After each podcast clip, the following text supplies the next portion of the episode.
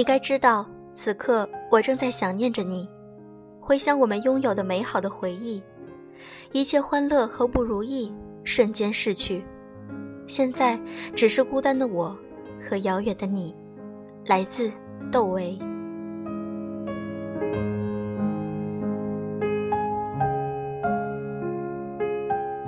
用声音触碰心灵，鱼丸们，大家晚上好，欢迎大家收听优质女纸必修课，我是小飞鱼。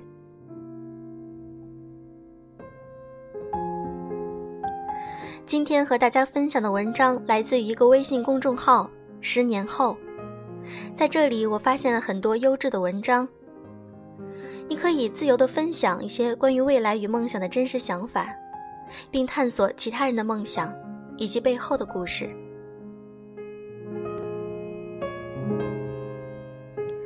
这个微信公众号的名字我会在该期节目的备注里放出来。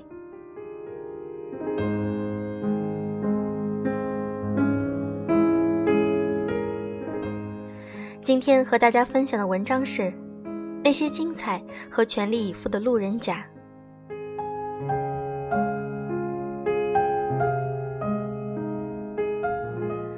秋子是我去年认识的，当时我还在重庆。跟着重庆卫视的记者走走停停，去拍一些老重庆的文化遗迹。秋子就在雅舍旁边的一个纪念品商店里，和一个老人下棋和茗茶。我不太擅长围棋，更不会茗茶。秋子撇了个嘴，说：“年轻人都不会茗茶。”那年，秋子是二十六岁，比我大两岁。我后来才知道，她是我的嫡系学姐。他不喜欢到处流浪的生活，就留在重庆边缘的一个小城北碚，就是那个有老复旦遗址、有四世同堂、有梁秋实雅舍、有西南大学的北碚城。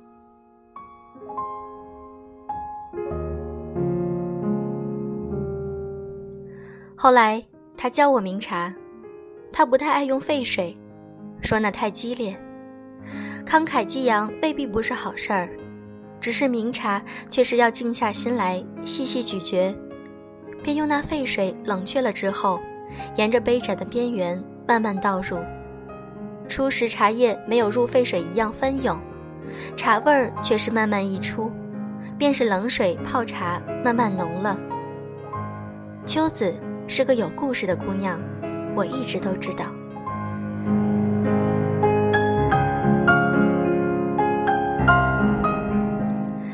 他当年是学画画的，只是后来才学了新闻。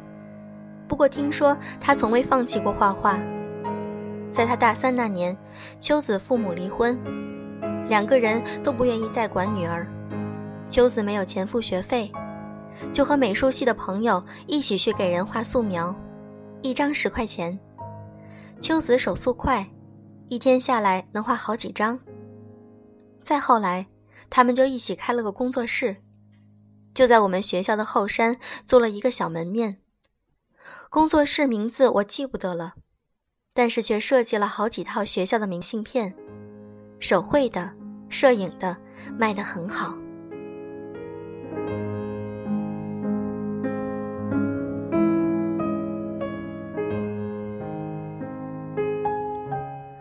我本以为故事到这里就顺理成章了，工作室越开越大。收益也越越慢慢好起来，秋子也不再为生活所困。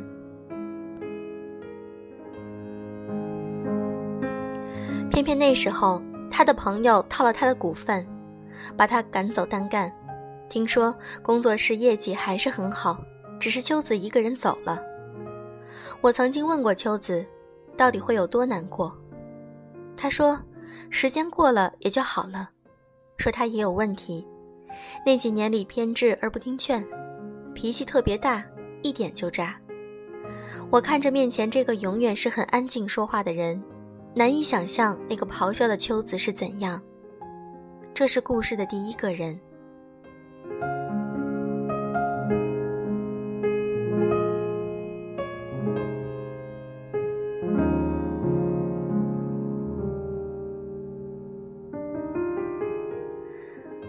如果说我还认识秋子，那么阿文，我就真的不算太熟了。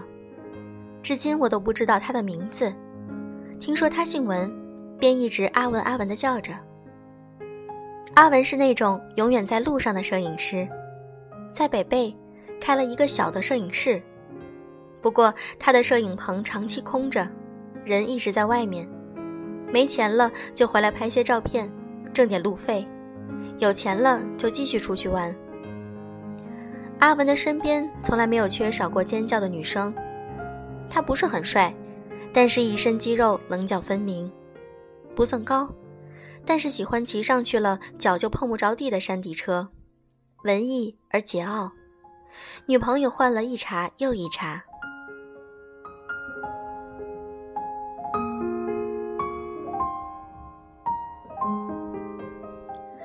阿文曾经给我讲过他的故事。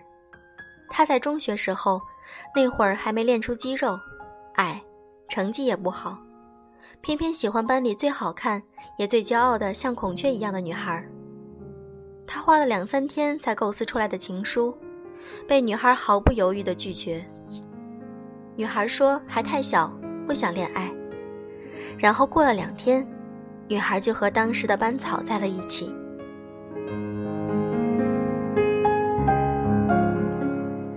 上大学之后，听说那个班草沉迷游戏，熬夜喝酒，满脸的痘。曾经的围绕身边的莺莺燕燕都散去了。阿文倒是天天健身学摄影，把钱全花在了健身房和器材上。后来听说那个孔雀一样的女孩来找过阿文，结局就不太清楚了。我大四那年的春天，阿文来找我。问我要不要一块儿去骑车川藏线，我忙着去北京，就没答应。等我从北京回来的时候，阿文已经躺在重庆的医院里了。我说：“你这是玩的哪一出？”他说：“在川藏线玩脱了，摔了下来。”大学毕业之后，我和阿文的联系不多了。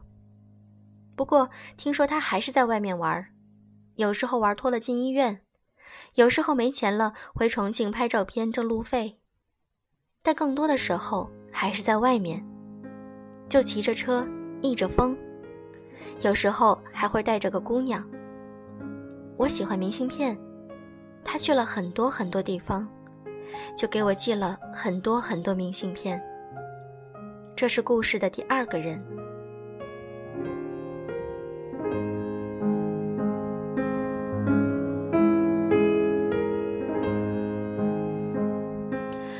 许巍，我最熟，在我还流着鼻涕、穿着开裆裤的时候就认识了他。许巍原本是做公务员的，每天很清闲，早上八点半上班，晚上四点半下班，只有偶尔时候才会忙着写报告、写总结，也是千篇一律的官样文章。许巍和我说，感觉除了公务员听着让人羡慕之外，好像什么都没了。我说：“你先安心待着，等我创业成功了来投奔我。”两个月之后，许巍给我发了个信息，说他辞职了，和父母吵了一架，离家出走，借钱在乌镇盘下了一家老酒吧。酒吧一开始生意很惨淡，请来驻唱歌手人气也不高。我就钻在他的酒吧里，停工三个月做装修。把所有新的东西全部拆掉，全部换成老旧的木质家具，自己做墙绘，然后挂上借钱买来的吊灯，然后自学调制鸡尾酒。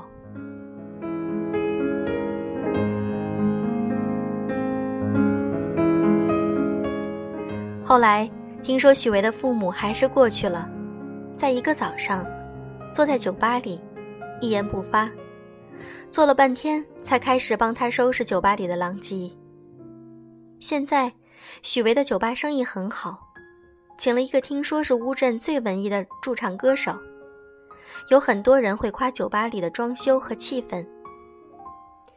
许巍偶尔兴致来了，还会给别人调酒，只是多数人都只喝了一口就不愿意再喝，唯独我喜欢喝许巍的鸡尾酒，颜色不是很好看。味道也很冲，偏偏有种江湖的气息。这是故事的第三个人。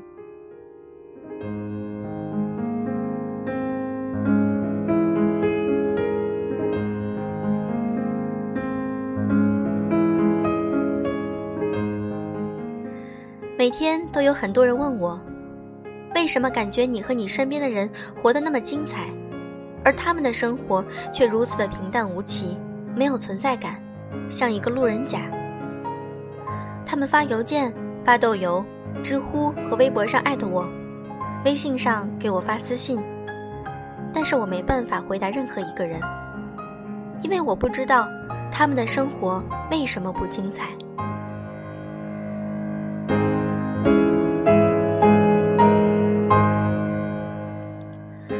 在北漂的时候，我住在东五环外，八十年代的老房子，外面的墙已经只剩下裸露的砖头，走廊和过道里的路灯已经年久失修，坏了不知多少年。每天吃阳春面，挤公交，穿动物园那边二十块钱一件的衣服，然后用省下的钱去了最想去的长安城。在我身边。有最穷的时候，连碗面都吃不起，要来蹭我的阳春面的朋友。他是一个 NGO 组织的工作人员，曾经去过非洲援助。也有过为了吃碗面可以打一个飞的到日本的朋友，每天都挤公车去七九八画墙绘。还有以前地下摇滚乐队主唱的朋友，在苏州开了家青旅，墙壁上挂满了吉他。却再也没有弹过。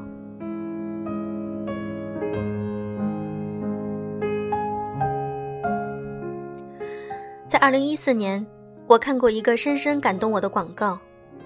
在最贫穷的刚果，一群黑人在贫民窟住在破旧的房间，却同样遵循着绅士风格的穿着法则，在有限的条件下，精心打造着自己的时尚格调。我的朋友曾经这么形容这群人：在泥沼中，也没有忘记仰望星空。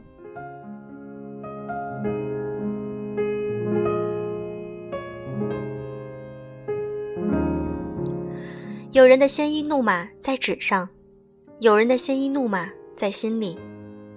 有人一骑绝尘，也总有人在后面掩住口鼻，遮拦马蹄过处的烟尘。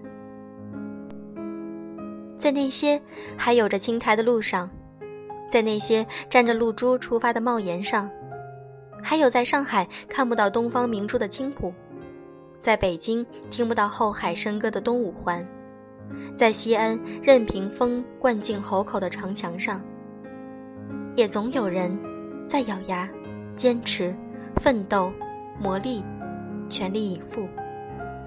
那些最精彩的路人甲。